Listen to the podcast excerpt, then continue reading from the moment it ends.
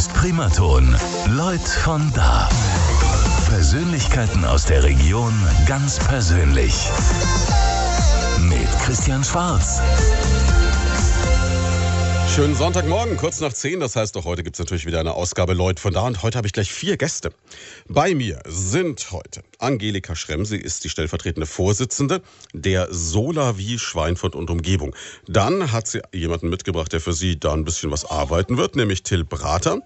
Dann ist mit dabei Julia und Mira. Die sind in dem Verein auch mit dabei. Die Mira hören Sie vielleicht schon ganz leise im Hintergrund. Die ist noch relativ jung.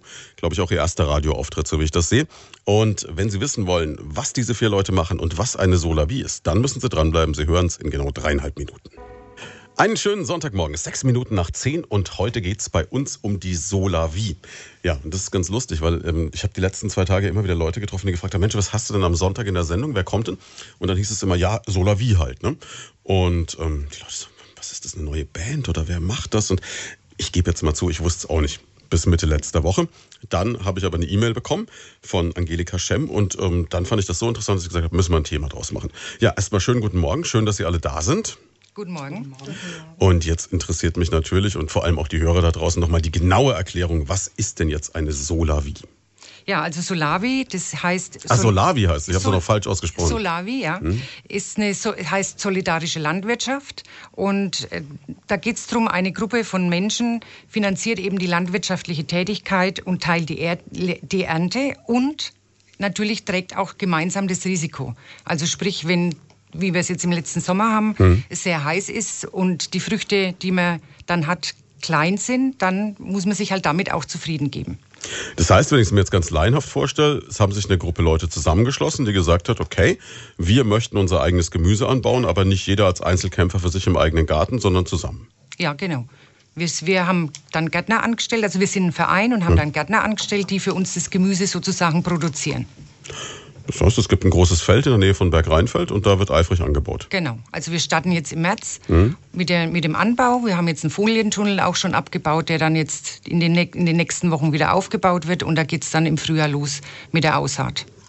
Wenn ich da jetzt mitmachen will, muss ich dann auch so ein bisschen gärtnermäßig unterwegs sein? Muss ich das können? Nein, wie gesagt, wir haben zwei Gärtner angestellt. Jeder ist natürlich willkommen und darf mitarbeiten, wenn Mhm. er möchte. Aber das ist keine Pflicht. Also wir haben jetzt nicht Pflichtstunden, dass ich, was weiß ich, fünf Stunden in der Woche da auf dem Feld arbeiten muss.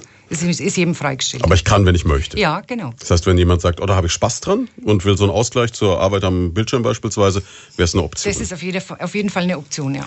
Ist es jetzt grundsätzlich eine Sache, die jetzt eine Idee aus Schweinfurt und Umgebung ist oder gibt es das auch schon öfter? Nein, es gibt also in Deutschland mittlerweile 200 Solavis, die schon arbeiten. Das nächste zu uns wäre in Bamberg. Die haben dieses Jahr das erste Mal geerntet. Mhm. Und es gibt auch äh, in Unterfranken sind wir jetzt die erste Solavi, die entstanden Muss ist. ich dich unterbrechen? Wir sind nicht die Ersten. Und zwar die Solavi in Kietzingen, die startet im Januar. Ja, Also ein Kopf an also Kopf Rennen an Kopf. quasi. Rennen, genau. Ah, die erste in unserem Sendegebiet. Formulieren wir es doch so. Genau, die erste im Sendegebiet. Das ist, das ist, ja, damit haben sie ja auch schon ein absolutes Alleinstellungsmerkmal. ja, das heißt, es ist aber, man merkt daran auch, es ist so ein Trend, der jetzt kommt, oder? Es gibt sehr viele Initiativen, also ich weiß es nicht genau, aber so 200 Initiativen auch Mhm. deutschlandweit. Und das ist, denke ich, vermehrt ein Trend, ja. Kommt es dann daher, dass die Leute mit den Produkten, die es zu kaufen gibt, einfach unzufrieden sind oder dass sie selber was Eigenes haben wollen? Was ist so der Hintergrund der Sache? Also es geht ja auch um Nachhaltigkeit Mhm. und um die Umwelt. Und wenn man sieht, was so die großen Konzerne treiben und die, die Bauern da verpflichten, das Saatgut zu kaufen und dann gleichzeitig halt äh, Pestizide, damit das Saatgut überhaupt wächst. Und das ist schon allgemein jetzt so ein Trend, dass die Leute sich da einfach mehr Gedanken machen, um die Nachhaltigkeit und, und die Umwelt halt auch Mhm. zu schützen. Ne? Ja, Mensch, das ist natürlich eine interessante Geschichte. Und ich kann mir vorstellen, viele, die jetzt bis jetzt vielleicht in den Bioladen gehen, für die wäre es eine echte Alternative dann. Das ist richtig. Also äh, bei uns ist es halt wirklich regional. Mhm. Es wird das alles, was wir erwirtschaften auf dem Feld in Bergrheinfeld, wird aufgeteilt. Aber das Risiko bleibt natürlich, wenn es jetzt eine Missernte gibt, dann habe ich Pech gehabt. Genau. das, das muss jeder halt dann mittragen. Das ist eben die Gemeinschaft. Ähm, da kommt das Solidarische ins Spiel. Genau, da kommt das Solidarische ins Spiel, dass man sagt, äh, der Bauer kann dann, oder unsere Gärtner können trotzdem überleben. Die kriegen nach wie vor ihren Lohn mhm. und nicht nur den Mindestlohn, sondern wirklich den Tariflohn. Und äh, somit ist man eben solidarisch mit demjenigen, der für mich meine Lebensmittel produziert. Und es ist wirklich kurze Transportwege? Genau. Das schützt wiederum die Umwelt. Ich brauche keine Kartoffeln aus Ägypten, wenn sie hier in, in Schweinfurt oder in der Region selber angebaut werden. Und schützt, die, wie gesagt, die Umwelt. Wir haben auch jemanden da, der selber mitmacht und selber auch von der ganzen Sache profitiert. Und jemanden, der offensichtlich wahnsinnig fit ist durch die ganzen Sachen, die es bei der Solavi gibt, nämlich Julia und die Mira. Die Mira hören Sie die ganze Zeit schon so im Hintergrund. Die ist total beschäftigt hier dabei, zu versuchen, das Studio ein bisschen auseinanderzunehmen. Und die Mama ist auch dabei, die Julia. Und äh, was war für Sie dann die Entscheidung zu sagen, da bin ich dabei, da mache ich mit? Ja, bei mir ist es vor allem ähm, auch der Umweltschutz, mit dem ich mich eine Zeit lang schon befasse und natürlich auch die Kleine. Die ist jetzt zehn Monate, ist seit ein paar Monaten mit und da ist es mir wirklich wichtig, ähm, dass sie keine Pestizide zu sich nimmt. Mhm. Also wir kaufen bisher auch nur ähm, Biogemüse und dann natürlich auch am liebsten in Demeter-Qualität. Ähm, und das ist für mich als alleinerziehende Mutter eine sehr kostspielige Sache auch. Das kann ich mir vorstellen. Also man sagt ja immer, es ist eigentlich nicht teurer, wenn man Bio-Lebensmittel kauft, wenn man nur die Menge kauft, die man wirklich braucht. Aber wenn man jetzt halt sagt, man will komplett autark sein, in Demeter-Qualität leben, dann geht es ins Geld, ne? Genau. Und ähm, ja, wir kaufen nur die Menge, die wir auch brauchen. Hm. Das ist tatsächlich so. Ähm, allerdings leben wir auch vegan und von daher denke ich, dass wir ein bisschen mehr Gemüse auch essen hm. als andere.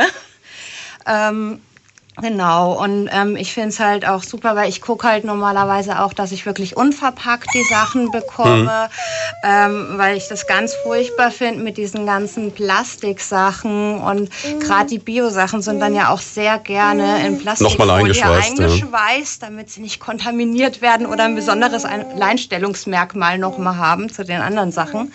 Ähm, und da ähm, habe ich mich eigentlich schon Anfang des Jahres auch umgeguckt, ähm, weil ich eben von einer Solavi gehört habe, ob es das hier in der Region gibt und musste dann leider feststellen, dass die nächste eben in Bamberg ist, was einfach dann ähm, ja auch wieder nicht Sinn macht. Logistisch auch wieder schwierig ist. Ne? Genau, ne? wenn man dann ein bis zweimal die Woche extra nach Bamberg fährt, um sein ähm, Gemüse abzuholen und habe mich dann umso mehr gefreut, als ich im Sommer entdeckt habe, dass in Schweinfurt eine gegründet wird. Und dann gleich mitgemacht. Ganz genau.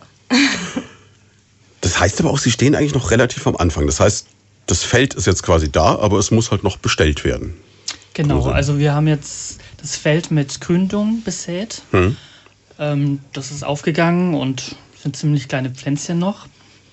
Und ab Frühjahr, also ab ja, Februar, März, werden wir dann mit dem Säen beginnen. Je nach Witterung. Jetzt bin ich gleich neugierig, weil ich ja zurzeit dadurch, dass ähm, die B19 gesperrt ist, grundsätzlich ja hinten über Hergolzhausen und Schwanfeld und natürlich dann auch an Bergrheinfeld vorbei immer nach Hause fahre, da ich aus der Würzburger Ecke komme. Wo genau ist denn das Feld? Kann man das sehen? Das Feld ist direkt am Rad, also mein Talrad. Hm, okay.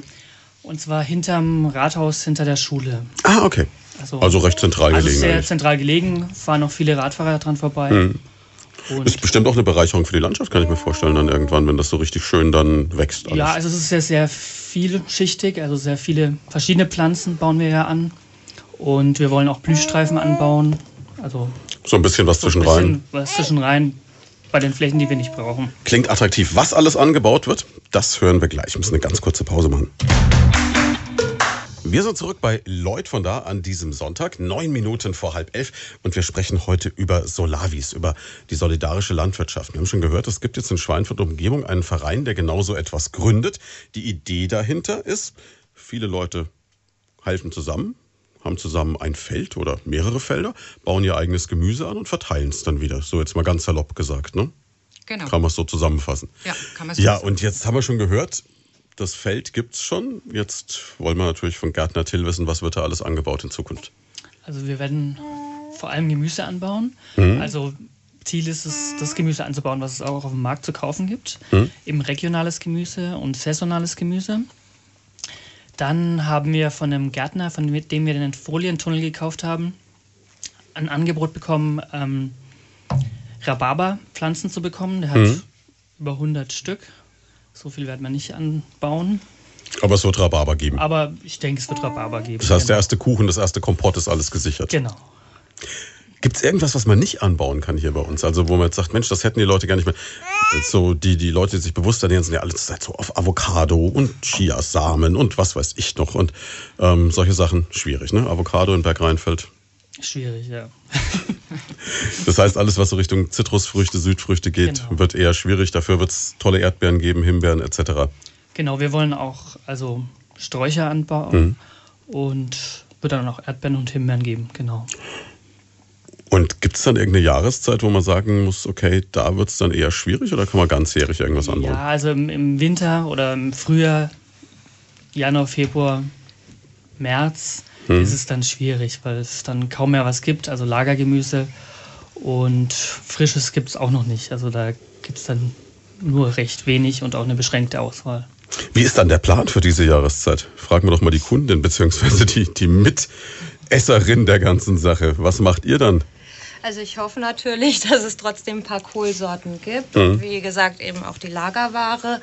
Ähm, aber ich hoffe ja jetzt natürlich auch für alle, dass der Ertrag so toll ist, dass, Dass man man, auch einmachen ein bisschen kann. einmachen kann. Ah, okay. Vorkochen kann und einfrieren kann. Das wäre natürlich ideal. Das heißt, Frau Schemm, wir kommen eigentlich wieder zu dem zurück, was eigentlich unsere Großeltern ganz normal gemacht haben in ihrem Leben. Ne? Genau, eigentlich kann man sagen back to the roots. Mhm. Denn äh, wie gesagt, die, die, die Wirtschaftsunternehmen, äh, die laugen eigentlich die Böden aus. Es wird viel, werden viel Pestizide äh, auf die Böden gebracht und das ist ja nicht, nicht für die Natur vom Nutzen und auch die Nachhaltigkeit. Wenn Sie jetzt, hm, ja. Die, die fehlt dann einfach. Ne? Mhm. Wenn Sie sich jetzt entschieden haben, das hier zu machen und natürlich dann die Sachen in Bio, in Demeter-Qualität anbauen wollen, dann ähm, übernimmt man ja so ein Feld von irgendwo. Wie kann man jetzt sicherstellen, dass der Boden nicht schon irgendwie vorbelastet ist? Wie kriegt Ja man gut, das raus? man muss natürlich Bodenproben machen, das haben wir Mhm. auch gemacht und äh, haben eben äh, das überprüfen lassen, Mhm. damit wir nicht einen Boden haben, wo wir die Pestizide schon drin haben. Und das ist eben äh, in, auf unserem Feld so, dass der Boden gut ist. Wir haben keine großartige Belastung in dem Boden Mhm. und auch der Humus ist gut. Und wie gesagt, wir bauen in Bioqualität an. Wir werden uns nicht zertifizieren lassen, weil wir ja nur an unsere Vereinsmitglieder die Ware abgeben. Und wir bringen auch keinen, keine Pestizide jetzt aus. Ne, wir werden mit, mit äh, Kompost düngen. Das werden wir auch jetzt schon vorbereiten, Mhm. dass wir dann im Frühjahr starten können. Und haben ja, wie gesagt, unseren Gründung, der auch den Humus fördert. Und somit sind wir in Bioqualität. Und der große Vorteil ist, Sie brauchen kein Siegel oder irgendwas, denn Sie wissen genau, wo es herkommt. Genau. Das kostet ja auch Geld, wenn man sich jetzt irgendwie zertifizieren lässt. Und das haben wir also besprochen im Verein, dass wir das nicht machen und das Geld da nicht investieren. Jetzt haben Sie gerade gesagt, Sie haben das besprochen im Verein. Wie viele Mitglieder gibt es denn bislang? Wir haben jetzt 64 Mitglieder. Das ist eine und Menge. Dafür, dass wir erst im Juni eigentlich unseren Verein gegründet haben. Wir sind ja auch gemeinnützig, also wir haben das EV auch Mhm. mit dran stehen. Ähm, hat es schon ganz schön zu Zuspruch bekommen in der Bevölkerung und hoffen, wir hoffen natürlich, dass, Dass es noch mehr wird. Dass es noch mehr wird, genau. Wie funktioniert das überhaupt? Wie, wie schafft man es, so einen Verein aus der Taufe zu heben? Also man hat die Idee, man sieht, das gibt es schon irgendwo und wie, wie legt man dann los? Ja, das ging also los mit Treffen im Mehrgenerationenhaus. Ich glaube, im Februar, Till, war, glaube ich, das Ja, erste im Februar. Treffen. Hm, hatten wir auch vor kurzem erst jemanden da vom Mehrgenerationenhaus, der erzählt hat, das ist eine tolle Einrichtung. Ne? Genau. Und äh, dann haben wir ja, über Facebook und natürlich Mundpropaganda. Das ist, denke ich, wichtig, dass, dass man viele Leute informiert, dass es uns jetzt eben gibt. Und ja, dann hat es äh, steil, äh, also sind viele Leute dazugekommen und wir sind mittlerweile 64 und hoffen, wie gesagt, dass wir noch mehr werden. Mit wie vielen hat es angefangen? Also wie Äh, viele hatten die Idee? Die Idee kommt eigentlich vom Till und vom Erich Morgenstern. Der Erich Morgenstern ist unser erster Vorsitzender. Die, ihr habt, glaube ich, schon vor fünf Jahren irgendwie mal so. Ähm, Vor fünf Kontakt Jahren gehabt. waren wir beim Evangelischen Kirchentag in Hamburg Mhm. und haben da eben einen Vortrag gehört über solidarische Landwirtschaft und waren ganz fasziniert. Und ja, seitdem Geht's los. geht's los. Oder haben wir die Idee, oder habe ich die Idee, das zu machen. Ja, dann auch die Idee, die ja jetzt in dem Fall auch ins persönliche Leben reinspielt, weil es ja dann auch ein Job wird quasi. Genau. Also, Das heißt zum Hintergrund, was, was muss man mitbringen als Gärtner in der solidarischen Landwirtschaft? Ich habe auf der Website gelesen, da ist schon richtig Fachwissen dahinter. Ne? Also ich habe Gartenbau studiert und ähm, der andere Gärtner hat Landwirtschaft gelernt. Ja, perfekt, ne? Und da haben wir schon einige Kenntnisse und und jetzt, jetzt stellt er sein Licht unter den Scheffel, wenn ich hier lese, zwei Jahre Versuchsleiter an der Universität Witzenhausen für ökologische Agrarwissenschaften. Außerdem als Landschaftsgärtner seitdem unterwegs und jetzt auf dem Rückweg zum Gemüsebau. Also wenn es einen Fachmann gibt für Gemüsebau, dann steht er mir quasi gerade gegenüber, oder? ja. Ja. Kein, kein Mann großer Worte, aber großer Taten, wie wir vermuten. Wie groß ist denn das Feld, das jetzt angebaut Das Feld ist 5000 Quadratmeter groß. Puh, klingt nach Arbeit. Ja.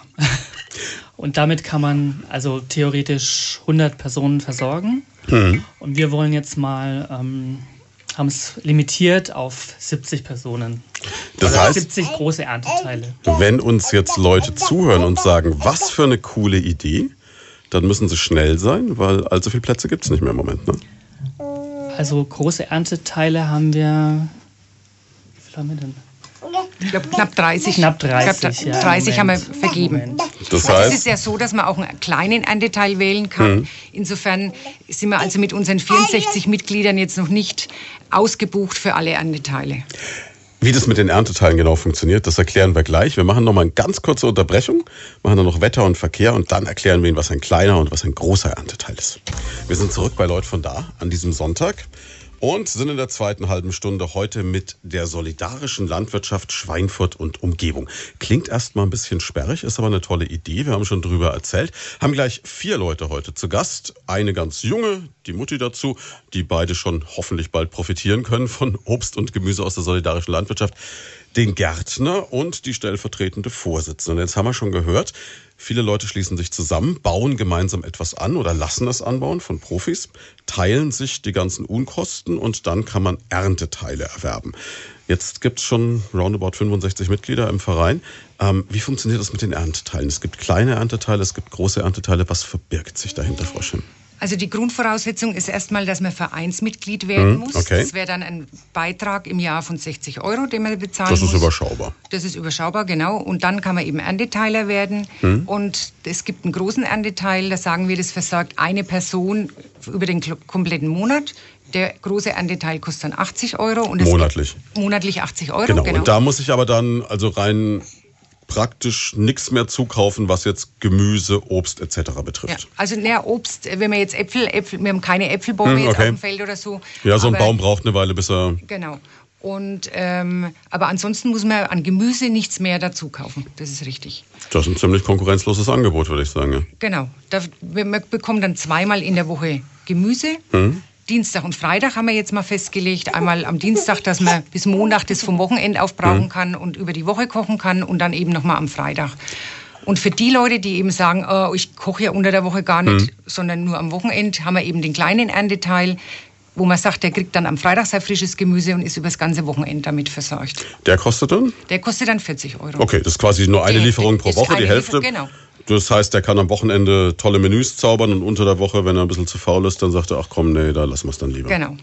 So ist es gedacht. Ist es dann so eine Art Überraschungsbox? Also weiß ich vorher, was mich erwartet? Oder Also es gibt halt das, was gerade regional wächst Mhm, und okay. erntereif ist. Das heißt, Es wünsch ist dir was, kann ich nicht spielen, ne? Nee, wünsch dir was gibt's nicht, ja. Genau. Aber ich kann davon ausgehen, wenn jetzt äh, Saison ist für Erdbeeren, dann kriege ich vielleicht relativ viele Erdbeeren, kann dann auch Marmelade kochen oder was einkochen. Und dafür ist dann zu einer anderen Jahreszeit, was weiß ich, die Gurke oder Genau. was auch immer. Ja. Gerade aktuell. Ja. Ähm, klingt schon mal richtig spannend. Jetzt ähm, könnte man sagen, okay, ist ein riesen logistischer Aufwand, auch das alles zu verteilen. Aber auch da hatten Sie eine Idee, ne? Genau. Also angebaut werden die Sachen ja eben in Bergreinfeld. Mhm. Und die Ernteteiler, die bilden Depots in ihrer Wohnortnähe. Und äh, in den Depots, also die, die organisieren sich praktisch selber, wie kommt das Gemüse von Bergreinfeld in das Depot, dass halt nur einer fährt. Und zum Beispiel, wir haben ein Depot in der Judengasse, da sind wir jetzt schon 15 Ernteteiler und wir sprechen dann untereinander ab, wer fährt dann und holt, oder wer fährt an dem Dienstag und holt das Gemüse für alle anderen mit. Und die müssen dann nur bestenfalls aus der Tür raus ins Nachbarhaus zum Depot und sich seine Sachen da abholen. Das heißt, der ökologische Gedanke zieht sich wirklich durch das Ganze durch. Dann Genau, auch. so ist es Man spart Sprit, man spart Transportkosten. Es ist auch leicht für die, die jetzt vielleicht kein Auto haben, nur mit dem Fahrrad unterwegs sind oder so und sagen können, okay, dann gehe ich dahin, hol Genau. dann alles ab und alles ist wunderbar. Genau, so ist es gedacht. Jetzt kann ich mir vorstellen, dass es gerade am Anfang natürlich was ist, wenn man sowas startet, was eine richtige Anfangsinvestition kostet. ne? Sie brauchen die Fläche, die müssen Sie pachten. Sie brauchen Maschinen, Sie brauchen den Gärtner. Das heißt, Sie haben am Anfang eine, eine relativ große Investition, oder? Ja, das ist richtig. Wie macht man das? Ja, wir haben jetzt ein, äh, wir, wir machen ein Crowdfunding. Okay. Das wir witz, witzigerweise äh, Ein Wortspiel. in, ein. Wortspiel machen, eben mit dem Kraut Mhm. und nicht das Crowd, das Englische. Ähm, das startet jetzt am 2. Dezember. Mhm. Das ist auf der Seite startnext.com. Ähm, das ist ja immer so gedacht, man spendet was und bekommt dann auch irgendwo was, Was zurück. zurück. Das heißt, wir haben da verschiedene Dankeschöns, zum Beispiel ein Jazz- Jazzkonzert im, im äh, Weingarten, äh, im, im Weinberg. Dann haben wir Brotbacken mit Joachim. Dann können, kann jemand, der gerne bei uns zugucken will, wie das funktioniert auf dem Feld, der kann sich eine Liege, eine Sonnenliege ersteigern, äh, wo er dann ein Jahr lang mit der Liege sich da auf der Fläche hinsetzen kann und den Gärtnern zugucken kann. Oder wenn Das ist ja auch brutal. Ne? Du liegst auf der Sonnenliege und schaust, wie der Till schwitzt. Genau. Oder der kann Taufbade werden für, unser, für unsere Folientunnel. Solche Sachen sind es halt. Das heißt, ich kann einen Folientunnel nach mir benennen lassen. Genau. Da kommt dann ein Schild hin, da steht dann drauf, Blecki schwarz. Mein Folientunnel. Genau. Das hätte was. Ne? Also das, ja, aber es ist eine tolle Idee. Das heißt, Sie sind doch durchaus kreativ, wenn es Ja, darum geht. genau. Wie viel Geld muss zusammenkommen, damit das Ganze funktioniert? Oh, Till? Ja, Da schluckt er trocken. Also es gibt zwei Limits.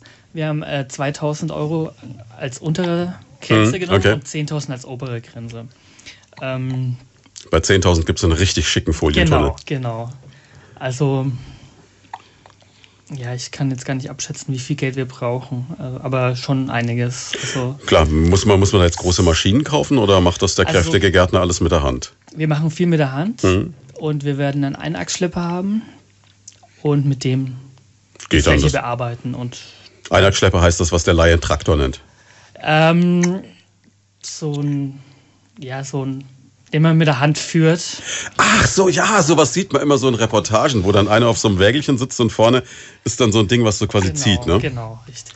Ja, das, das klingt nach sehr archaischer Landwirtschaft noch, oder? Ja, der Vorteil ist, dass man eben, wenn man mit der Hand bewirtschaftet, Mhm. dass man auch enger pflanzen kann als Okay. die normalen Bauern mit ihren Großmaschinen und damit mehr auf die Fläche bekommt. Ist es dann auch ein Reiz, so als Gärtner zu sagen, mal wirklich wieder so, wie wir schon hörten, back to the roots, dann so anbauen? Auf jeden Fall, ja. Also es ist dann schon so, dass man so auch sagt, Mensch, das, das will ich einfach auch ausprobieren. Genau. Also ich habe ein Buch gelesen von Jean-Martin Fortier Hm. und der baut eben auch so an, dass man ziemlich viel mit der Hand macht und äh, das hat mich auch ziemlich inspiriert, also das so zu machen. Das heißt aber jetzt zumindest am Anfang, über acht Stunden Tage muss man nicht nachdenken, oder? Nee.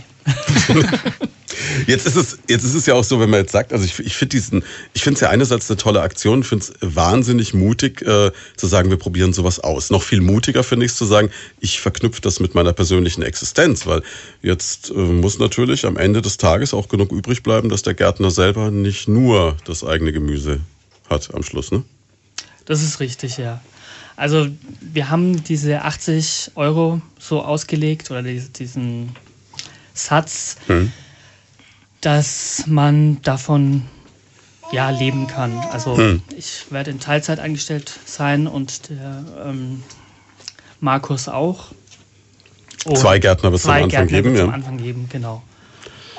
Und äh, das Ganze kann ja auch noch wachsen dann im letzten, ne? Das kann wachsen. Also wir haben direkt daneben eine Fläche, die uns noch nicht gehört Mhm. oder die wir noch nicht gepachtet haben, von 2000 Quadratmeter. Und wenn es jetzt doch mehr Leute werden, kann man. Dann da kann die dementsprechend noch erweitern. dazugenommen Genau. werden. Ja.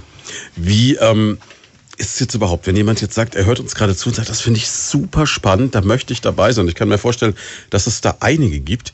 Wie kann man Mitglied werden? Muss man irgendwas mitbringen? Gibt es irgendwelche Voraussetzungen? Gar nichts, ne? Nee, es gibt überhaupt keine Voraussetzungen. Man muss Lust drauf haben, eben frisches Gemüse zu essen Mhm. aus der Region, biologisch, und wird einfach Mitglied und äh, dann auch Ernteteiler.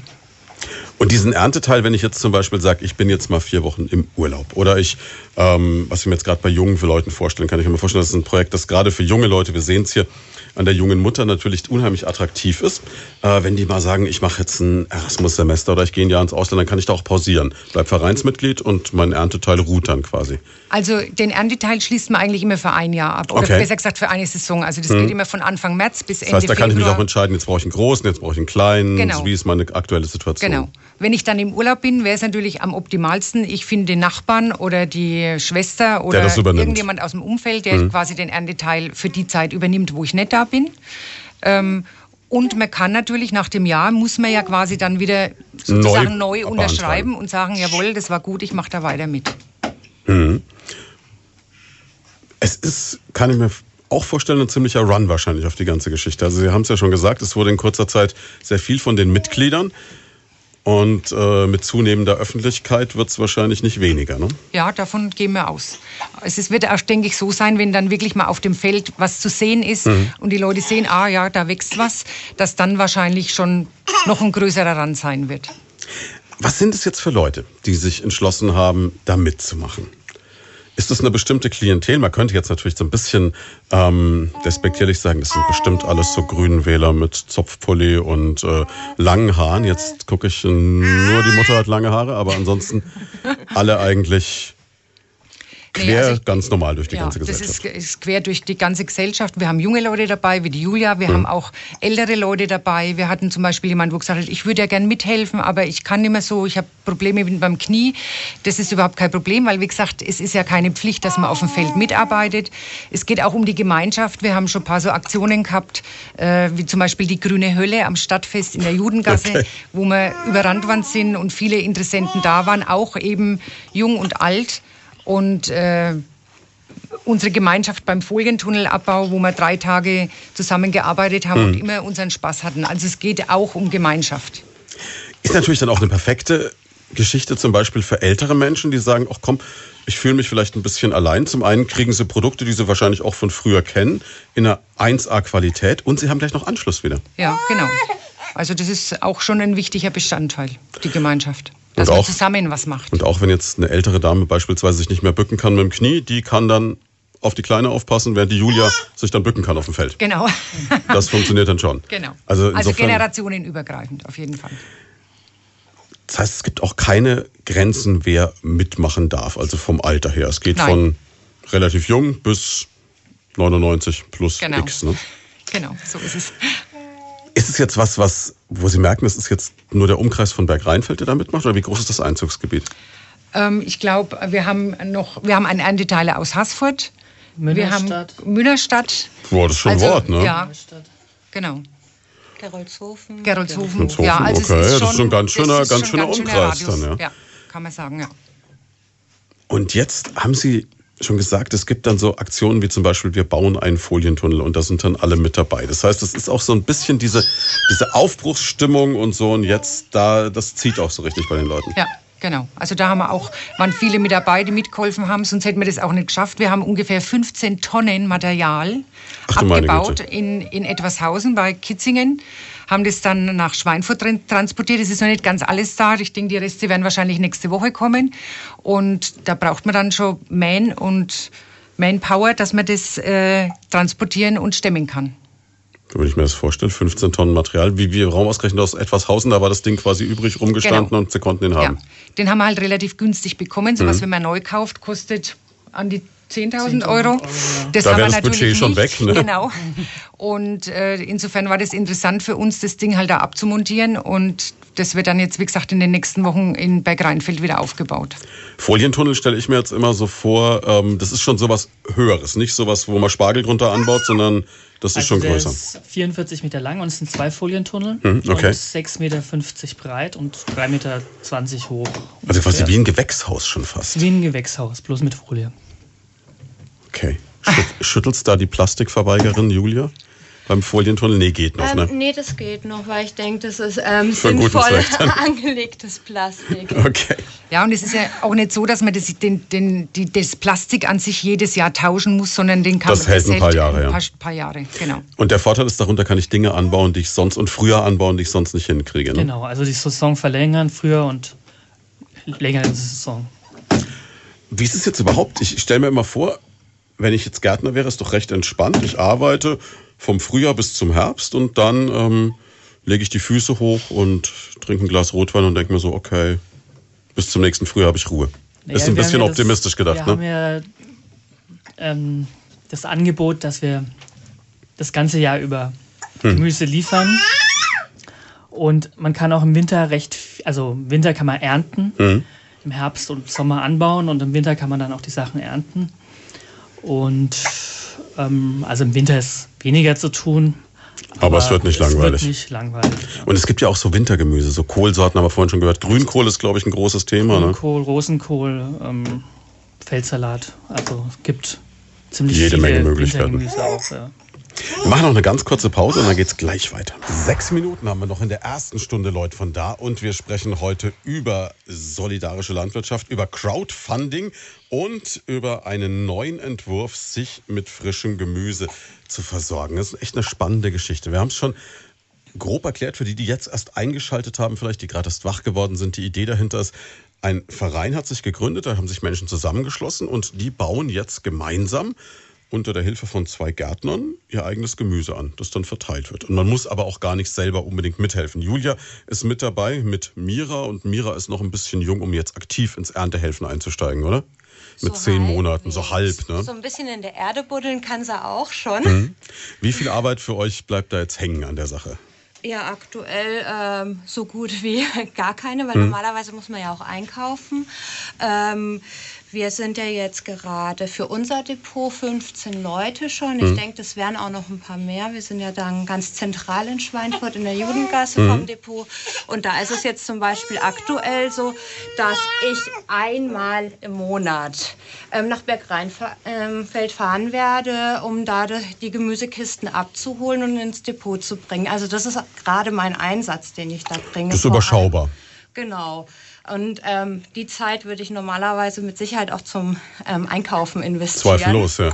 Ja, und dann ist es wirklich so, also wenn man sich das vorstellt, man fährt dann quasi oder man geht dann zweimal die Woche ins Depot in der Jugendgasse und holt sich dann sein Gemüse ab. Genau, ähm, da wird so eine Art Wäscheleinensystem dann auch sein, dass man einfach, ähm, wo der eigene Name hängt, den man dann abziehen kann, dass die anderen auch sehen, wer kommt denn überhaupt noch und auch ähm, eine Liste wahrscheinlich aushängen, wie viel ungefähr so ein Ernteanteil ist. Also das läuft so ein bisschen auf Vertrauensbasis auch.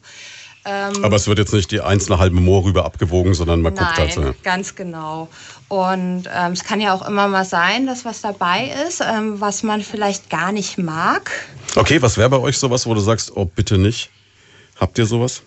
Ich mag Fenchel nicht so gerne, wobei ich es für die Kleine mache, die mag's. Fencheltee gibt's Aber- immer bei Kindern, ne? Ja. Hm. Jetzt mal zum Beispiel, also ich, ich mag eigentlich fast alles. Äh, Aber- aber Stangensellerie ist auch nicht so mein. Stangensellerie und Fenchel ist raus. Okay. Das heißt, Stangensellerie und Fenchel würde dann quasi in die Tauschkiste wandern. Genau, da haben wir eine Ta Also es gibt zwei Sorten von Kiste sogar. Das eine ist eine Tauschkiste, weil vielleicht ist da ja was anderes Attraktives drin. Wo man dann sagt, da gerne lege ich meinen Fenchel rein und nehme lieber was anderes mit, ist klar, ja. Und zum anderen haben wir natürlich auch noch eine Spendenkiste, was ich auch ganz toll finde. Also Ah, okay, wenn man zu viel hat oder was nicht braucht, quasi. Genau, das geht dann an die Kindertafel Schweinfurt. Und dann müssen die armen Kinder von der Kindertafel den Fenchel essen. Na gut, an die Kindertafel werden, werden also sicherlich nur Sachen gegeben, die die verwerten Das war können. aber jetzt nicht so ernst gemeint, ist klar. Hm. Rohkost, aber wir haben ja noch die Lebensmittelräder in Schweinfurt und mit denen werden wir sicherlich auch kooperieren. Das, was wir an Überproduktion haben, wenn man jetzt zum Das Beispiel den vergangenen hin, Sommer ja. anschaut, da gab es unheimlich viel Zucchini und wenn wir die, die Mitglieder, die nicht aufbrauchen, wird es weitergegeben, dass wirklich nichts, also wir, wir produzieren nicht, um das dann wegzuwerfen. Ne? Also es wird Ja, alles verarbeitet. Und im Fall von Zucchini ist das wirklich ein Segen, wenn man Abnehmer hat. Ne? Ich kenne es vom Garten meiner Eltern. Wenn da Zucchini-Saison ist, sie essen nichts anderes mehr. Ja. Wir haben schon jedes Rezept durch. Zucchini mit allem gefüllt, was Küche und Keller hergeben, in alles klein geschnitten. Aber irgendwann, so nach vier Wochen, denkst du dir auch so, jetzt wäre irgendwas anderes als Zucchini auch, auch mal wieder schön. Ja. Ne? Also insofern ist das nachvollziehbar. Aber man kann ja dann auch Sachen, und ja Julia schon gesagt, dann auch einmachen quasi. Das heißt, man fängt aber dann auch wieder so an, in der Küche ein bisschen zu tüfteln, oder?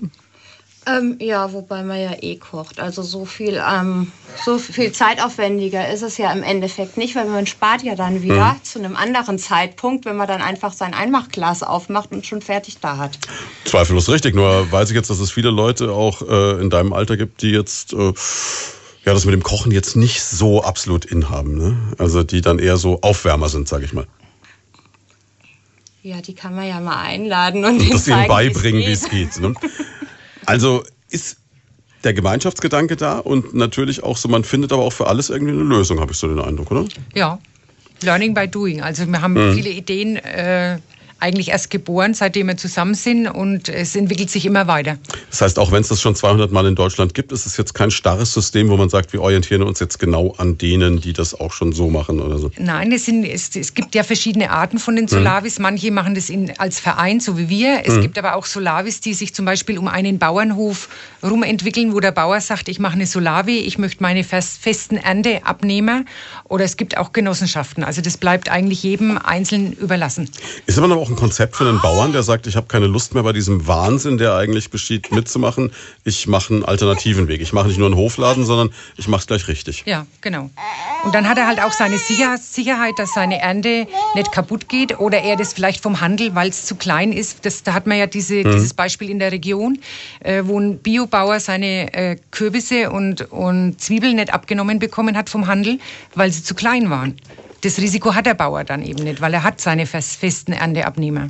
Ja, eigentlich ist es ja sogar äh, gewissermaßen fast eine traumhafte Situation, weil er ja genau weiß, womit er kalkulieren kann, weil er sagt, egal wie mein Ernteergebnis ist, das ist ja die Idee bei dem solarischen, äh, solidarischen Ansatz, ähm, ich habe meinen Umsatz oder meine Grundversorgung quasi sicher. Genau, das ist der Gedanke. Warum machen das dann nicht alle Bauern?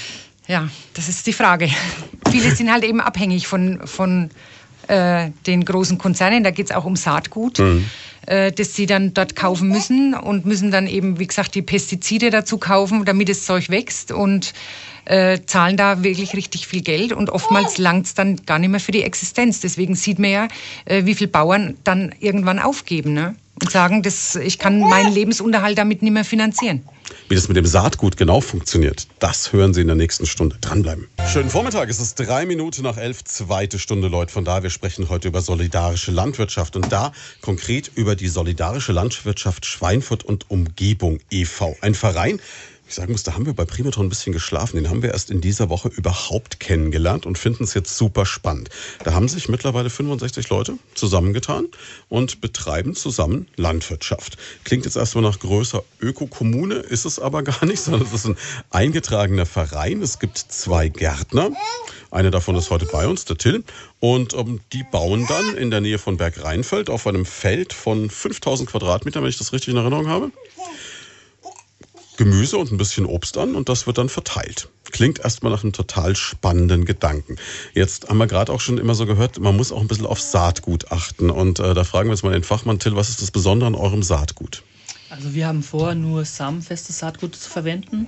Hm, das, das bedeutet? Heißt, ähm, dass man aus dem Samen oder aus den Pflanzen, wenn man die blühen lässt und dann Samenstände ansetzen lässt, dass man die Samen wieder verwenden kann, um wieder neue Pflanzen zu säen. Das heißt, ihr baut quasi in jedem Jahr ein bisschen mehr an, hebt dann die Samen auf und die verwendet dann fürs nächste Jahr. Also, Kann ich es mir so laienhaft vorstellen? Ja, also wir werden es nicht bei allen Pflanzen machen, aber bei einigen werden wir auf jeden Fall das Saatgut gewinnen und wieder anbauen. Weil das Problem ist, wenn ich konventionelles Saatgut kaufe, kaufe ich mir die Probleme mit ein, kann man so sagen. Also es gibt ja das Hybrid-Saatgut. Mhm. Das ist ein, zum einen teurer als das andere Saatgut und zum anderen kann man es nicht wiederverwenden. Also die Pflanzen spalten sich auf und es gibt irgendwelche Pflanzen, die dann rauskommen. Also das heißt, es ist das, wo man immer, man, man kennt immer jetzt als einen bekannten Namen Monsanto, die so ein bisschen als äh, der Teufel der Landwirtschaft äh, verschrien sind, in weiten Teilen vielleicht auch zu Recht, ähm, die dieses Hybrid-Saatgut mitstellen, herstellen. Das heißt, die gehen dann wirklich in die DNA des Saatguts, wenn man sich so vorstellen kann, und verändern da Dinge. Also Hybrid-Saatgut ist nicht DNA verändert. Okay. Also das ist noch normale Züchtung, Mhm.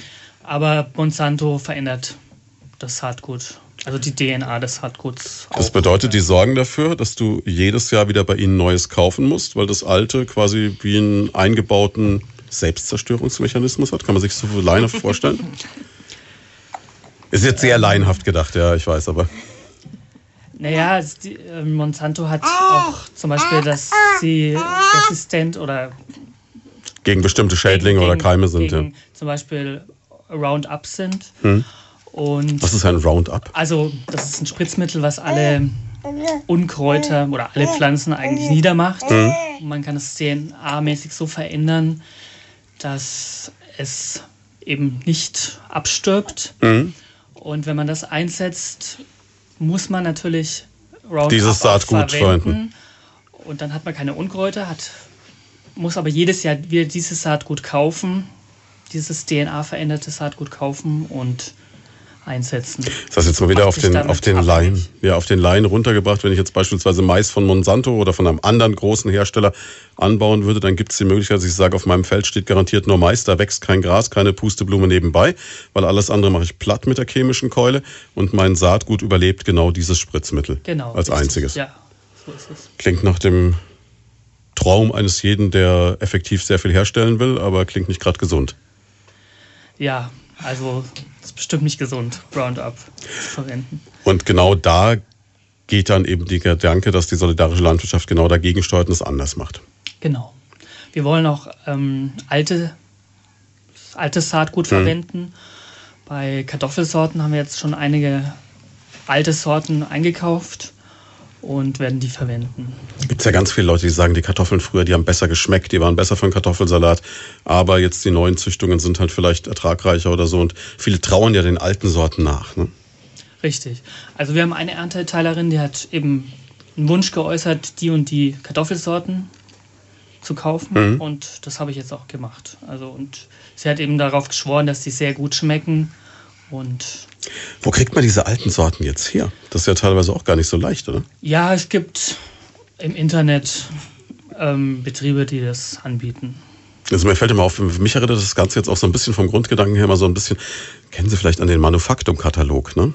Wo es dann immer so auch so diese, diese ganz alten Getreide und äh, Gemüsesorten zu bestellen gibt und dann so nachhaltig angebaut. Also es ist schon so ein bisschen auch so ein, so ein Schritt zurück in eine bessere, frühere Zeit. Kann man sich das Ganze so ein bisschen vorstellen? Ja, man muss ja eigentlich irgendwie einen Schritt zurück machen. Mhm. Weil wir haben es ja vorhin schon mal angesprochen, das kann ja äh, nicht, nicht nur der Wirtschaftsfaktor sein, dass ich eben halt eigentlich die Umwelt und die Natur zerstöre, indem ich eben solche äh, Samen anbaue, die ich nicht weiterzüchten kann und muss gleichzeitig dann aber die Pestizide wieder einkaufen und zerstöre damit eigentlich die Umwelt. Ich mache den Boden kaputt. Ähm, das kann es nicht sein. Ne? Nur um den Boden auszubeuten letztendlich. Da wird es jetzt auch äh, in Kürze für alle, die da ein bisschen tiefer einsteigen wollen, das Thema, eine Möglichkeit geben, einen ganz tollen Film zu sehen auch. Ne? In Zusammenarbeit mit Cook machen Sie da, glaube ich, was. Genau. Der, äh, der Film läuft ab Donnerstag für eine Woche.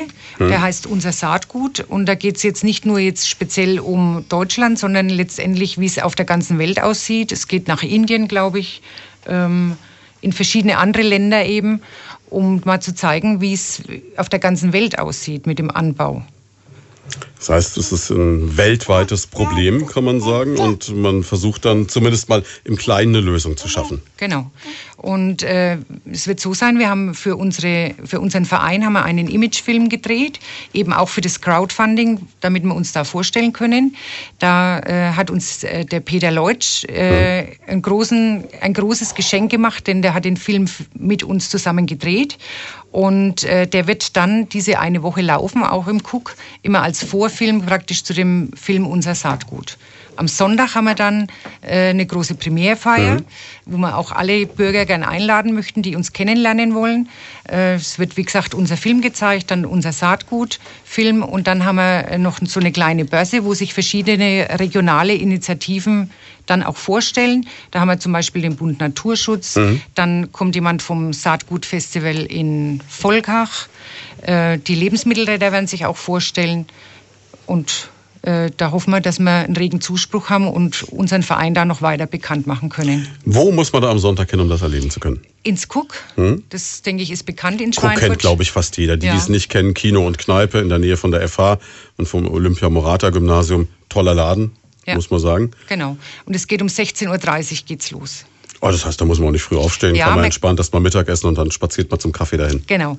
Äh, man kann auch schon online, wenn man sicher gehen will, dass man noch einen Platz kriegt, kann man, den, kann man sich auch online ein Ticket vorbuchen. Okay, das heißt, wenn der Run zu groß wird, aber man kann auf jeden Fall die Kennenlernausstellung alles mitmachen. Das wenn auf man jeden Fall. den Film Selbst- dann nicht erwischt, dann war Ja. man zu spät dran. Genau. Der läuft ja, wie gesagt, eine Woche. Da gibt's eine Da kann man Chance. dann immer noch die Chance haben, den zu sehen. Ist eine tolle Geschichte, zweifellos. Aber wenn ich mir jetzt vorstelle, man dreht einen Imagefilm so als Laie auch, ne? Ist man da nervös oder, oder wie lange dauert sowas? Wie viel Arbeit ist das? Ich weiß, ich habe mal zehn Minuten für TV Touring oder jetzt TV Mainfranken gemacht, zusammen mit dem Chris Göpfert. Und ich bin bald durchgedreht, wie lang das dauert, was das für ein Aufwand ist, was man da alles beachten muss, dass man immer noch schön gucken muss. Arbeit, oder? Ja, also äh, wir sind da wegen blauäugig ran, weil wir gedacht haben, naja, wir stellen uns halt dahin, geben so ein Statement, ein paar Statements ab Mhm. Und und, einer dann ist es im ne? Kasten. Und einer filmt genau. Aber wir haben uns dann zweimal beim Peter getroffen zum Vorbesprechen und beim zweiten Mal, das war am Tag, bevor, der, bevor das Filmset war, ähm, da waren wir, haben wir praktisch alle Szenen durchgesprochen und dann haben wir erst mal gemerkt, was wir noch so an Material brauchen, damit es schöne Bilder gibt und so. Mhm. Und waren, also ich persönlich war bis nachts um elf dann beschäftigt, um mein Auto du meine Güte. einzuladen. Wir haben dann mit in, insgesamt, glaube ich, vier Autos haben wir Material da angefahren und haben das in Schwebheim eben auf dem, auf dem Acker und auf einer Wiese gedreht. Und äh, ja, es hat viel Spaß gemacht, aber es war auch sehr anstrengend. Wir waren dann von am Sonntag von halb elf, glaube ich, bis abends um neun da am Set, bis das ganze Ding im Kasten war. Das sind insgesamt sind sieben Minuten. Und äh, teilweise haben wir, wir haben ja auch ein paar Kinder dabei gehabt, die Mira war auch mit dabei.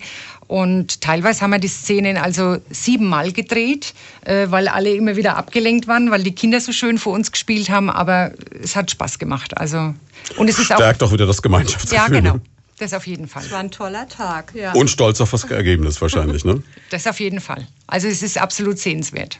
Aber ich kann mir vorstellen, was da Arbeit dahinter steckt. Ne? Der, der arme Kerl, der das schneiden musste, das ganze Material, um dann sieben Minuten Ja, rauszukriegen. ne? also äh, der Peter hat sich wirklich viel, viel Mühe gegeben und hat uns das, ich meine, er ist ja Fotograf und hat auch schon Filme für die Regierung von Unterfranken zum Beispiel gemacht. Und ähm, wir hätten uns das nicht leisten können, aber er hat es alles praktisch ohne von uns irgendeinen Cent zu verlangen gemacht und hat uns damit ein Riesengeschenk gemacht. Das muss man wirklich sagen. Das ist natürlich eine tolle Geschichte. Merken Sie, dass insgesamt Leute da, also ich kann mir vorstellen, Sie werden fast nur Leute treffen, die positiv auf das Ganze reagieren, oder? Ja, auf jeden Fall. Also wir haben, äh, wie gesagt, die Resonanz ist schon groß und äh, wir hoffen nach wie vor, dass wir weitere Mitglieder dazu bringen, bei uns mitzumachen und äh, oder weitere Mitglieder zu finden, besser gesagt. Ähm, und Dadurch, dass wir schon viel Werbung gemacht haben, wir waren zum Beispiel auf dem Erntedankfest in Schweinfurt, wir waren am Regionalmarkt in, in Werneck und haben immer gute Gespräche gehabt und die Leute waren eigentlich immer begeistert, was wir da jetzt auf die Beine stellen.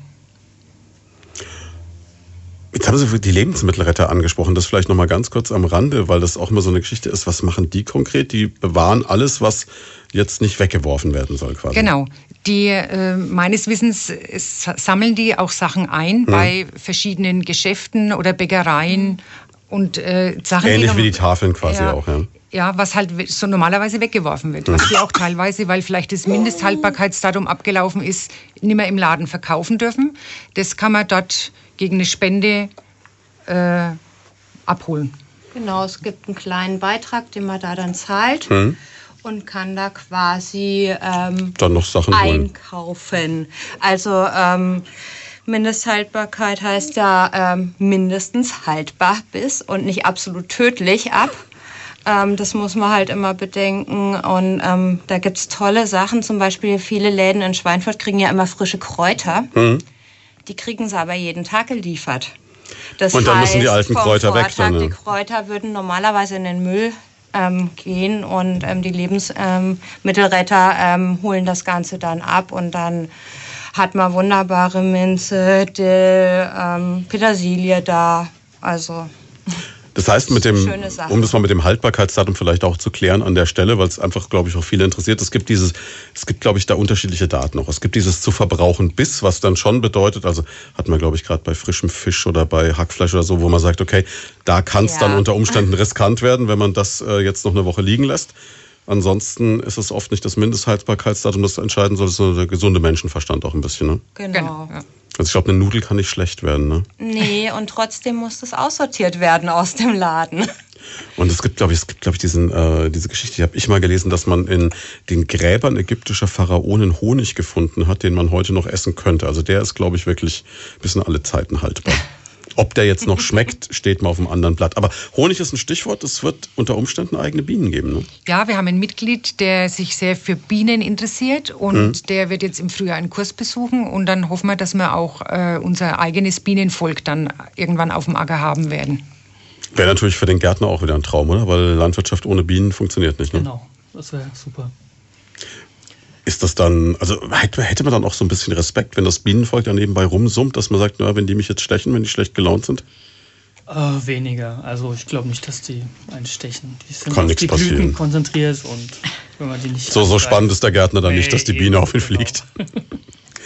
Also es klingt nach einer rundherum spannenden Geschichte. Es ist wirklich faszinierend. Gibt es irgend so ein, so ein Traumgemüse, das Sie gerne anbauen würden, wo man sagt, das will ich unbedingt probieren? Das gibt es hier schon gar, ganz lang nicht mehr. Traumgemüse. Naja, ich will schon sowas wie, wie äh, Aubergine oder sowas anbauen. Im Gewächshaus dann. Das kann funktionieren bei uns? Das kann funktionieren, ja. Also ich habe es mit Paprika versucht, das geht. Auf dem Balkon habe ich festgestellt. Also ja, so Chilis und ja, so. Ja. Das funktioniert relativ problemlos. Aubergine weiß ich nicht, das ist spannend. Also im Gewächshaus müsste es funktionieren. Mhm. Okay. Und ähm, Melonen, also das wäre auch noch ein Traum. Na gut, Melonen denke ich zu machen. Ne? Also bei den Sommern, die wir zurzeit haben. Ja, ja. Stimmt. Ist jetzt aus Gärtnersicht dieser Klimawandel eigentlich Fluch oder Segen? Also jetzt mal ganz konkret ähm, insgesamt weltweit natürlich Fluch, aber jetzt hier bei uns die, auf die Region gesehen. Ich weiß, die Winzer sind ja so ein bisschen hin und her gerissen. Die sagen, die Qualitäten werden besser, aber der Aufwand wird größer. Ja, also Sommer, wie wir diesen hatten, ist schon Fluch, weil es ja gar nicht geregnet hat. Hm. Und ähm, wenn man bewässern kann, sind natürlich diese Temperaturen für den Gartenbau sehr gut. Ähm, aber für alle, die nicht bewässern können, ist es natürlich schlecht. Es ist ziemlich elend dann. Ja. Und es wäre natürlich ein Wahnsinnsmehraufwand, das dann alles auch noch zu bewässern. Richtig, aber wir werden Bewässerungstechnik anschaffen und ähm, also im Gemüsebau muss man bewässern können. Das, das bedeutet dann, man legt einfach so eine Art Schlauchleitung mit lauter kleinen Löchern und dreht dann an einem Ende den Hahn auf und alles wird gegossen. Das ist die Tröpfchenbewässerung, genau. So, so würde ich es mir jetzt laienhaft genau, vorstellen. Also ja. Das gibt es einmal vor allem im Gewächshaus, mhm. aber auch im Freiland. Und das andere ist die Überkopfberegnung einfach mit. Das heißt, der Sprenger, der dann genau, so vor sich hin genau, wütet, ja. Richtig. Wo ich immer denke, wenn ich früh zur Arbeit fahre, so auf der B19 und Saison ist, dann ist mein Auto immer dreimal gewaschen, bis ich in Schweinfurt bin, weil die Bundesstraße immer noch mit erwischt wird. Wir machen noch eine ganz kurze Pause, dann geht's gleich weiter. Sechs Minuten vor halb zwölf. Leut von da bei Primaton. Wir sprechen über solidarische Landwirtschaft und ähm, das geht mittlerweile hier in dem Gespräch, das haben Sie jetzt verpasst, weil Sie Tom Petty gehört haben, schon so ein bisschen raus nur über die Landwirtschaft, sondern es ist eigentlich schon, kann man sagen, ein kompletter Lebensstil, oder Frau Schimm? Ja, also ich, ich habe es gerade eben angesprochen, ich bin seit einem halben Jahr Oma geworden. Ich sage mal meiner Lenia schnell Hallo. Auf alle Fälle. Und äh, ich möchte auch, dass eben mein Enkelkind noch hm. eine Welt vorfindet, in, des, in, des, das eben, in dem sie gut leben kann. Ne? Also man muss die Umwelt einfach schützen und das, wir können nur hier im Kleinen anfangen. Die ganze Welt können wir jetzt auch mit unserer Solavi hier in Schweinfurt nicht retten. Aber man muss halt irgendwo mal anfangen und hoffen, dass immer mehr Leute mit aufspringen und in die gleiche Richtung denken. Ist es dann so, dass man manchmal ein bisschen resigniert, wenn man dann trotzdem sieht, wie die Massen wieder in den Discounter stöbern, in den Urlaubsflieger steigen oder die neuesten Plastiktüten nach Hause tragen? Ähm, ja, schön ist es nicht anzuschauen, aber ich bin eher so der Typ, wo sagt, nach vorne schauen und hm. einfach machen. Entwickelt man so eine Art missionarischen Eifer? Äh, schon, äh, weil äh, das bei uns ja jetzt auch ganz schön Fahrt aufgenommen hat. Also ich hatte Wochen, wo ich jeden Abend irgendwie einen anderen Termin hab, hatte, um, um halt die Solavi voranzutreiben. Das heißt, man wird auch so ein bisschen Expertin dann auf einmal, ne? Äh, ja, also ich habe viele Sachen, äh, die ich jetzt zum Beispiel vom Thiel schon gehört habe, äh, gelernt, hm. Äh, wo, de, wo man sich dann eigentlich noch mehr Gedanken macht. Ne? Was kann man besser machen oder was können wir mit unserer Solavi alles bewirken? Wäre dann irgendwann auch der Schritt dazu sagen, Mann, ich gehe in die Politik oder sowas? Äh, nee, ich glaube, das ist nicht mein Ding. Nee, okay, Klar, klares Nein.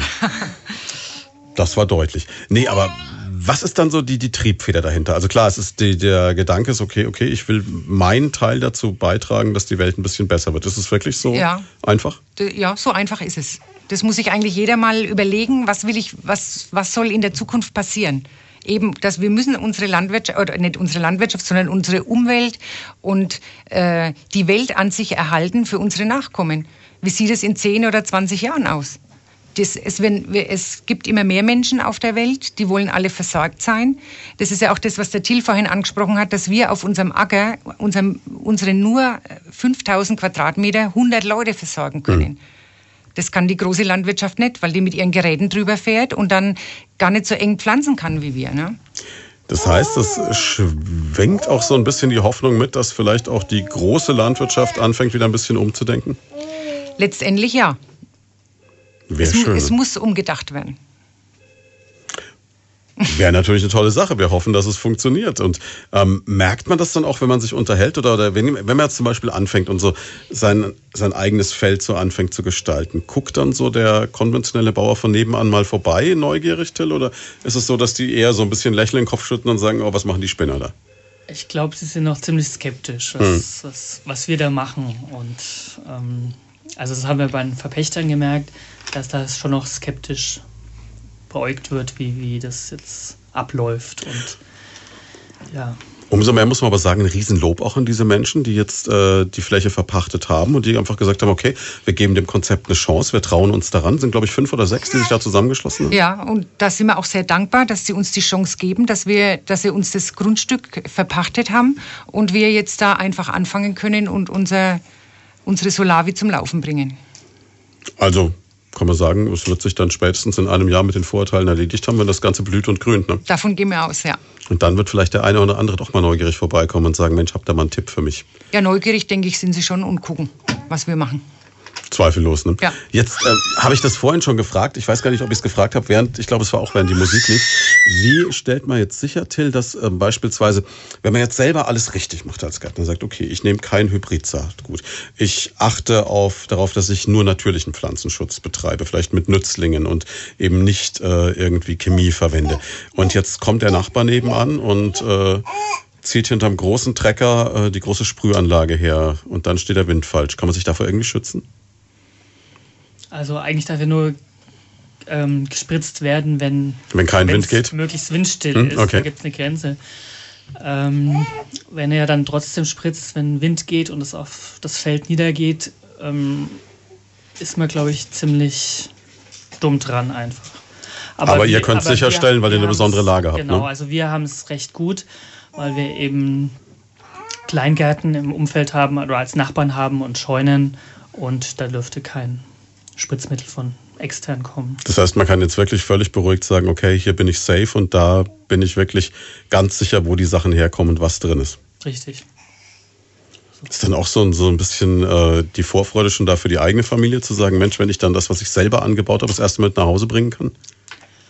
Ja, auf jeden Fall. Ähm, also wir haben auch einen kleinen Garten hm. und da bauen wir unser Gemüse selber an und sind Selbstversorger.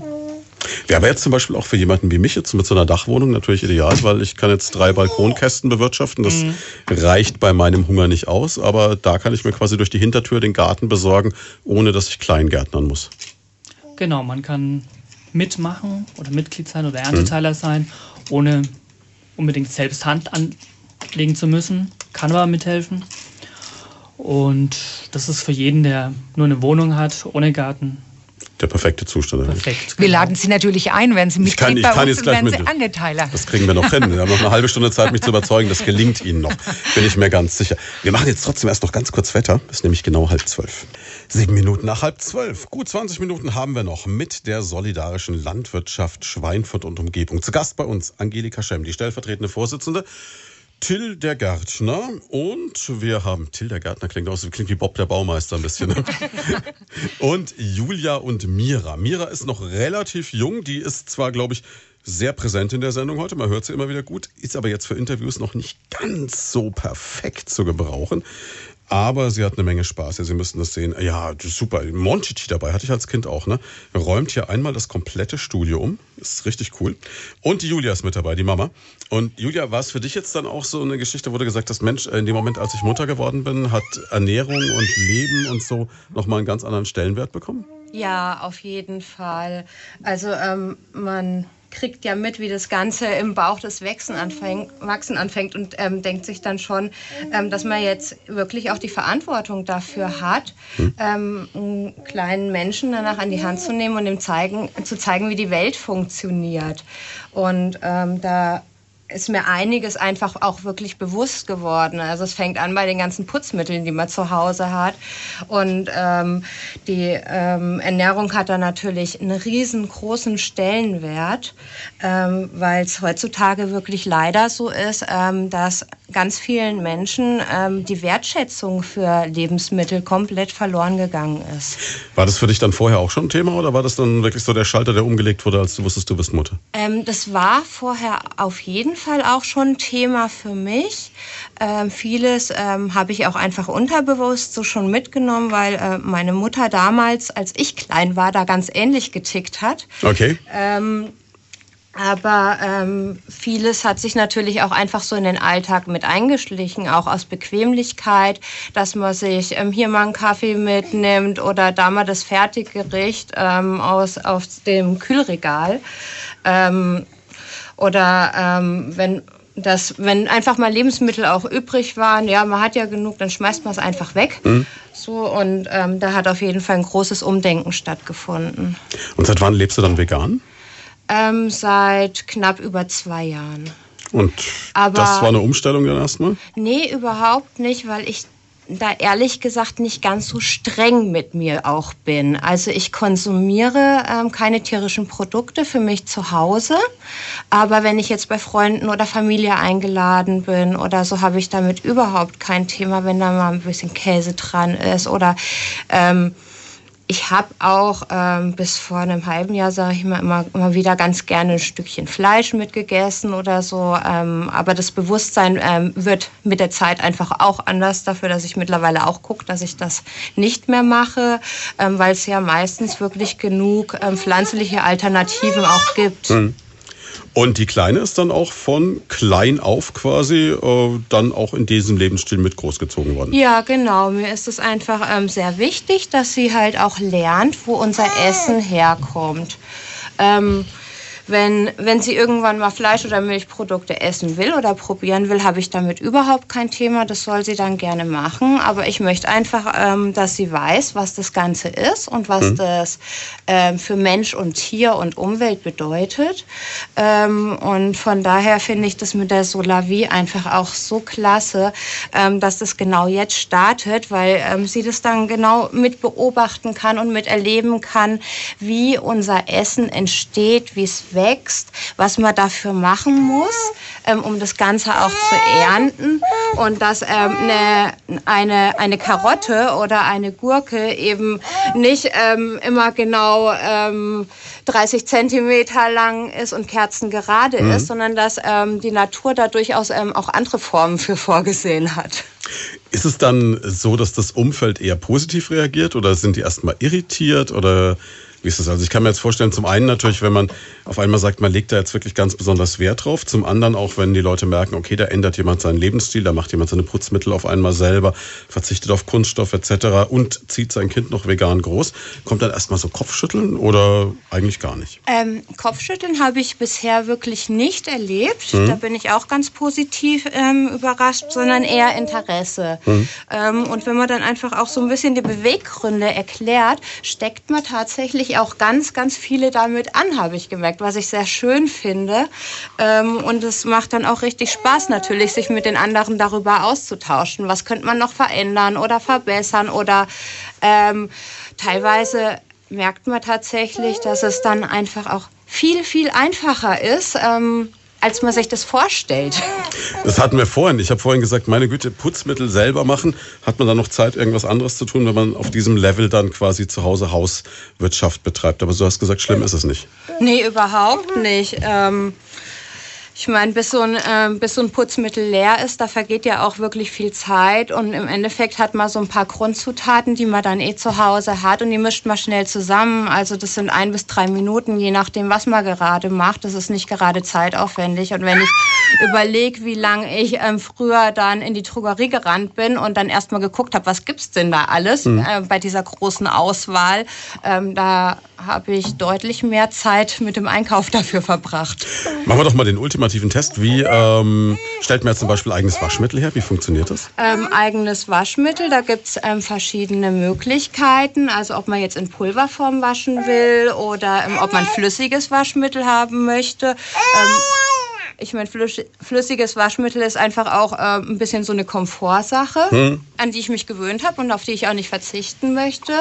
Ähm, aber man braucht im Endeffekt ähm, eine, eine, gute überfettete Seife, Aleppo-Seife. Die gibt es hm. auch unverpackt, ähm, meistens in den türkischen oder syrischen Läden. Auch nicht teuer. Dann hm. Ähm, braucht man Natron, Waschsoda. Ähm, und wenn man jetzt zum Beispiel ähm, weiße Wäsche waschen möchte, dann ist Zitronen Zitronensäure da noch ganz gut. Das, damit kriege ich es dann hell. Genau, damit ähm, wird es auch richtig schön hell.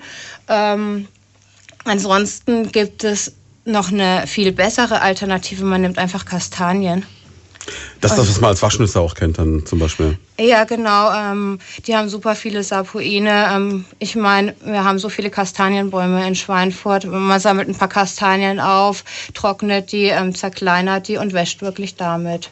Das heißt, man kann sich das so vorstellen, Mira und du, ihr geht dann los, sammelt Kastanien und habt dann das Waschmittel für die nächsten Monate. Äh, das kommt vielleicht noch. Das haben wir bisher jetzt nicht gemacht, weil ich ähm, wirklich, ich habe ich hab mir 25 Kilo Säcke an, an ähm, Natron, Waschsoda und Zitronensäure bestellt. Das heißt, du kannst jetzt in die ähm, fabrikmäßige Herstellung von Waschmitteln Und das, das, will ja auch verbraucht werden.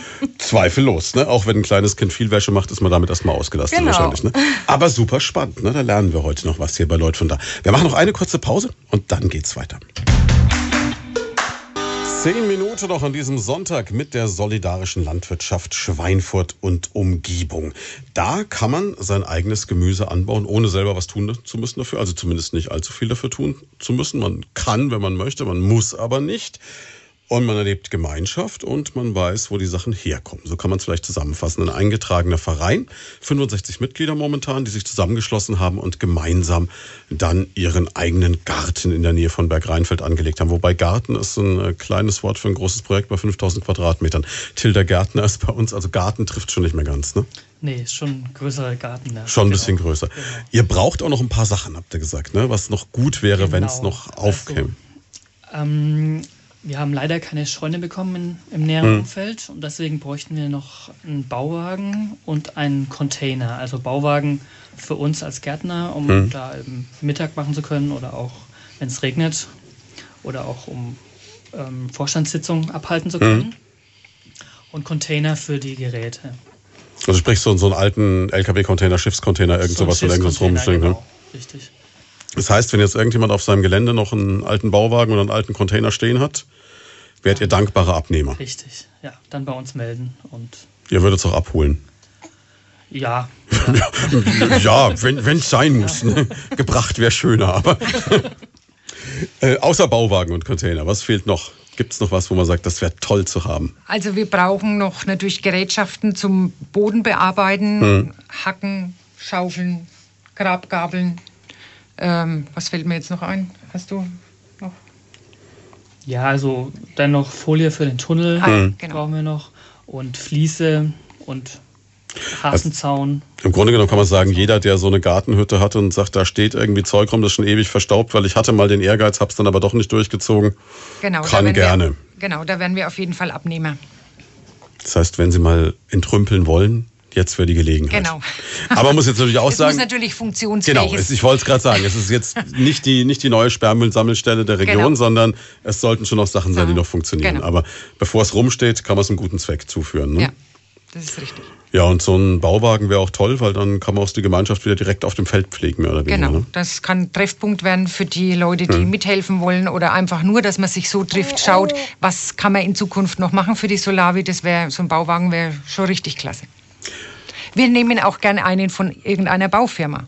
Also Damit, da wenn wir jetzt eine Baufirma zuhört und sagt, wir haben sowas noch rumstehen, ne? genau, äh, da würden wir auch gerne ein Schild anbringen. Spende von Firma sowieso. Ich muss jetzt auch sagen, als eingetragener Verein, er ist aber nicht gemeinnützig, ne? Doch, wir sind gemeinnützig. Ach, das heißt, es Natürlich. gibt auch die berühmte Spendenquittung. Es gibt auch eine Spendenquittung. Naja, jetzt zum Jahresende, wenn der ein oder andere sagt, das wäre doch noch eine schöne Idee, da hat man wirklich mal was, was in der Region bleibt auch, ne? Genau. Und ja auch wieder für einen guten Zweck, weil nämlich Überproduktion, wir haben es schon gehört, geht in die Lebensmittelretter, geht in die Kindertafel. Also das ist dann auch wieder eine Geschichte, wo es dann auf jeden Fall auch wieder einem guten Zweck Ja. zugute kommt. Das heißt, nichts wird irgendwie weggeschmissen. Nein. Und wenn ein paar Blätter übrig bleiben, können sie aber noch als Kompost für die nächste Ernte dienen. Genau so ist es. Ja, klingt alles ziemlich perfekt. Jetzt kann ich mir vorstellen, es gibt eine ganze Menge Leute da draußen, die sagen, okay, macht mich jetzt neugierig, will ich mehr darüber wissen. Wie kriege ich mehr Informationen? Und da hilft uns dann das Internet weiter. Genau. Also wir haben sowohl auf Facebook sowohl eine Facebook-Seite wie auch eine Gruppe. Äh, wenn man bei Google Solavi Schweinfurt eingibt, dann müsste man uns eigentlich schon finden. So habe ich es gemacht, funktioniert wunderbar. Solavi, wie man es spricht, ne? Genau, Also S-O-L-A-W-I. genau. Solavi und dann oder die Seite ist eben solavi-schweinfurt.webly also w e e b l y.com. Dann haben wir natürlich auch eine E-Mail-Adresse, die ist solavi-schweinfurt@gmx.de. Ähm, wenn jemand zum Beispiel, wir haben einen Newsletter, den wir regelmäßig immer wieder rausschicken. Wenn jemand gerne mal den Newsletter Letter haben möchte, kann er uns eine E-Mail schreiben und wird in den Kriegt den Verteiler dann automatisch mit mit und dann Genau. weiß er immer, was als Neues das irgendwie passiert und kriegt vielleicht noch mehr Lust, dann irgendwo noch selber mitzumachen. Ja. Und dann gibt's jetzt natürlich noch die Geschichte mit dem Kino, das müssen wir noch mal erzählen. Genau, also wir haben einen Imagefilm gedreht, der wird ab Donnerstag kommende Woche im Cook gezeigt, als Vorfilm für den Film Unser Saatgut. Der Hintergrund ist, wir machen eine, ein Crowdfunding auf äh, Start Next und da braucht man einen Film, um sich vorzustellen, damit die Leute überhaupt wissen, um was geht's bei der Geschichte oder bei dem Projekt. Und äh, da kann man auch schon drauf gucken. Das ist die Seite eben von startnext.com slash solavi-schweinfurt-und-umgebung. Und da kann man dann sich unser Projekt nochmal genau anschauen. Und wenn Ihnen das jetzt alles zu kompliziert war, kein Problem, wirklich bei Google einfach nur Solavi Schweinfurt eingeben. Oder auch Solavi reicht auch schon, dann kommt da ewig viel, habe ich festgestellt. Und dann wird man auch überall wieder verlinkt über die Seite, kann man die ganzen Sachen wie Startnext und so auch anklicken. Ne? Genau. Und äh, wann kann ich es jetzt konkret im Kino sehen? Im Kino läuft es jetzt ab, ab Donnerstag. Am Sonntag haben wir dann, also für eine Woche, von Donnerstag bis die Folgewoche Und Mittwoch. Sonntag 16.30 Uhr ist ein Pflichttermin, muss man Das sagen. ist Pflichttermin, genau. Da haben wir dann eben den, unseren Vorfilm, dann den, äh, unser Saatgut und anschließend eine Premierfeier. Und da sind dann auch eine ganze Menge noch Leute außenrum mit dabei, wo Ja, man sagt, da kann man noch mehr kennenlernen. Ne? Genau. Also es sind, ist Bund, Naturschutz, Bund Naturschutz wird da sein, dann die äh, Lebensmittelretter, ähm, viele lokale eben Initiativen, die im, in Sachen, äh, wie lebe ich biologisch, ähm, wie schütze ich die Umwelt lo lokal eben hier in Schweinfurt. Klingt spannend. Sollten sich ankreuzen, sollten Sie auf jeden Fall hingehen. Hat ja auch einen gewissen Charme, wenn das Sonntag 16.30 Uhr ist, können Sie trotzdem hier die Sendung hören und danach noch Mittagessen und dann hingehen. Perfekt gewählt der Zeitpunkt. Ja, ich sag vielen Dank für den Besuch, vielen Dank für spannende zwei Stunden. Wie geht's heute noch weiter? Was macht der Gärtner heute noch? Ich gehe jetzt noch in den Garten. Okay, wie, wie könnte es anders sein, ne? Dann kommt ein Ex-Kollege, der bringt das Stromaggregat. Dann werden wir noch ein Bier trinken.